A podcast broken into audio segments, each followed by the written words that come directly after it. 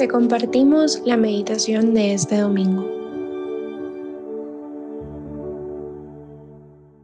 En el nombre del Padre, del Hijo, del Espíritu Santo. Amén.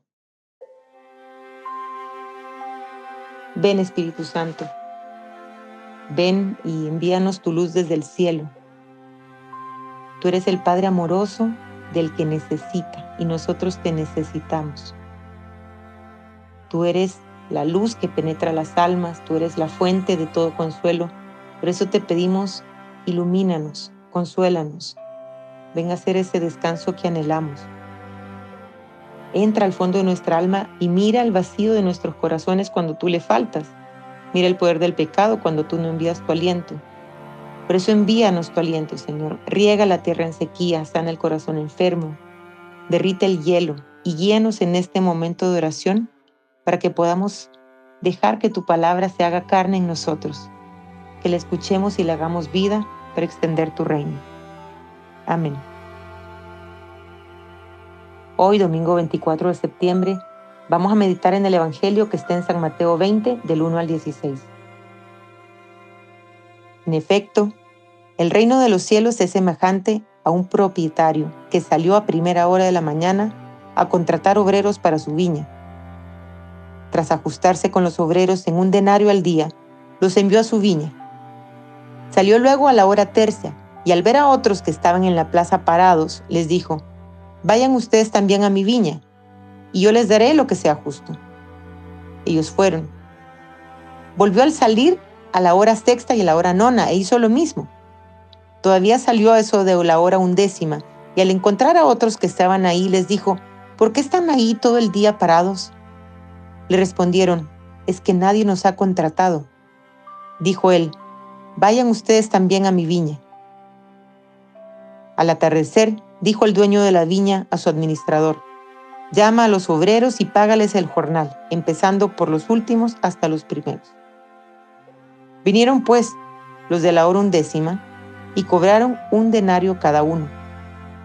Al venir los primeros pensaron que cobrarían más, sin embargo, también ellos cobraron un denario cada uno. Tras cobrarlo, se quejaron al propietario y le dijeron, estos últimos no han trabajado más que una hora y resulta que les pagas como a nosotros, que hemos aguantado el peso del día y el calor. Pero él contestó a uno de ellos, amigo, no te hago ninguna injusticia. ¿No te ajustaste conmigo en un denario? Pues toma lo tuyo y vete. Por mi parte, quiero dar a este último lo mismo que a ti que no puedo hacer con lo mío lo que quiero. O va a ser tu ojo malo porque yo soy bueno. Así, los últimos serán los primeros y los primeros los últimos. Palabra del Señor. Gloria a ti, Señor Jesús. En este pasaje, Jesús nos regala un maravilloso relato. Y digo maravilloso porque verdaderamente maravilla, asombra, saca de onda esta generosidad del gran Señor habla la parábola. Rompe esquemas.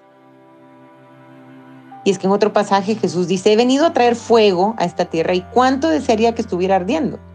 El fuego, el amor de Dios, que literal hace arder el corazón de Jesús, quiere contagiar este ardor, quiere prender cada corazón. Y este es tan grande esta misericordia de Dios que seguro Jesús pensó, bueno, ¿y con qué otra imagen logro explicárselos? Porque me urge, me quema que entiendan este amor que no tiene medida. Y entonces les contó la parábola que acabamos de leer, la de un hombre extremadamente generoso. Jesús compara el actuar de Dios, Jesús compara su actuar con la conducta sorprendente del dueño de una viña. Fíjense que no manda a nadie a contratar personal, es él mismo quien sale a buscar a sus trabajadores. Él mismo quien nos sale también a nosotros al encuentro. Sale a nuestro encuentro, nos llama, nos envía a trabajar en su, en su viña, nos envía a trabajar en su reino. Y durante esta jornada laboral, este día de trabajo, él mismo sale hasta cinco veces a contratar jornaleros que trabajen en su viña. Y nos damos cuenta que a este señor de la viña parece que no le importa tanto el rendimiento de sus trabajadores. Parece que lo que más le importa es que ninguno se quede sin hacer nada. Es más, al final del día, él no decide pagar según el trabajo realizado. eh, según los resultados. Dios no compara. Parece que no le interesa eh, eso que tanto le interesa al mundo. Parece que lo único que le interesa es nuestro, sí, Señor, quiero, quiero trabajar en tu viña, envíame, que voy.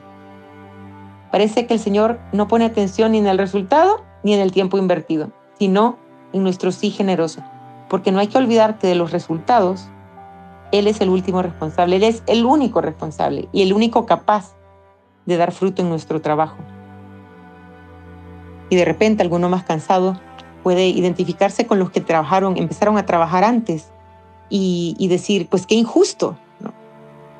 La justicia humana es extremadamente opuesta a la misericordia divina. Él mismo lo dice. ¿Es que acaso no puedo hacer con lo mío lo que quiero?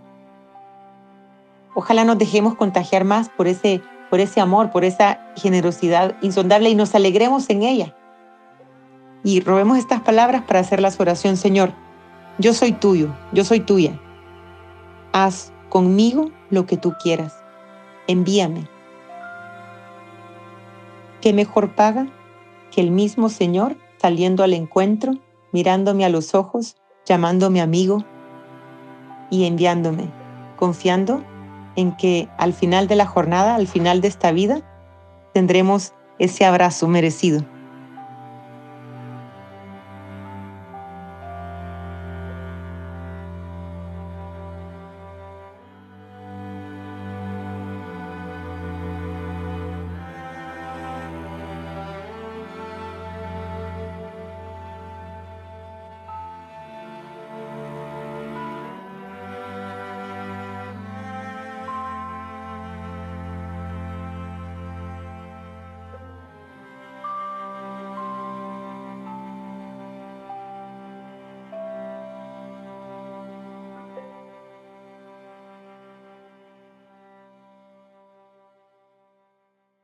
Te damos gracias, Señor, por todos tus beneficios, a ti que vives y reinas por los siglos de los siglos. Cristo, Rey nuestro, venga a tu reino. María, Reina de los Apóstoles, enséñanos a orar.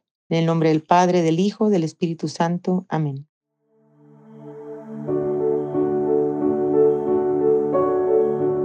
Te invitamos a seguir en oración y dejar que tu alma sonríe en su encuentro con el Señor. Nos escuchamos mañana.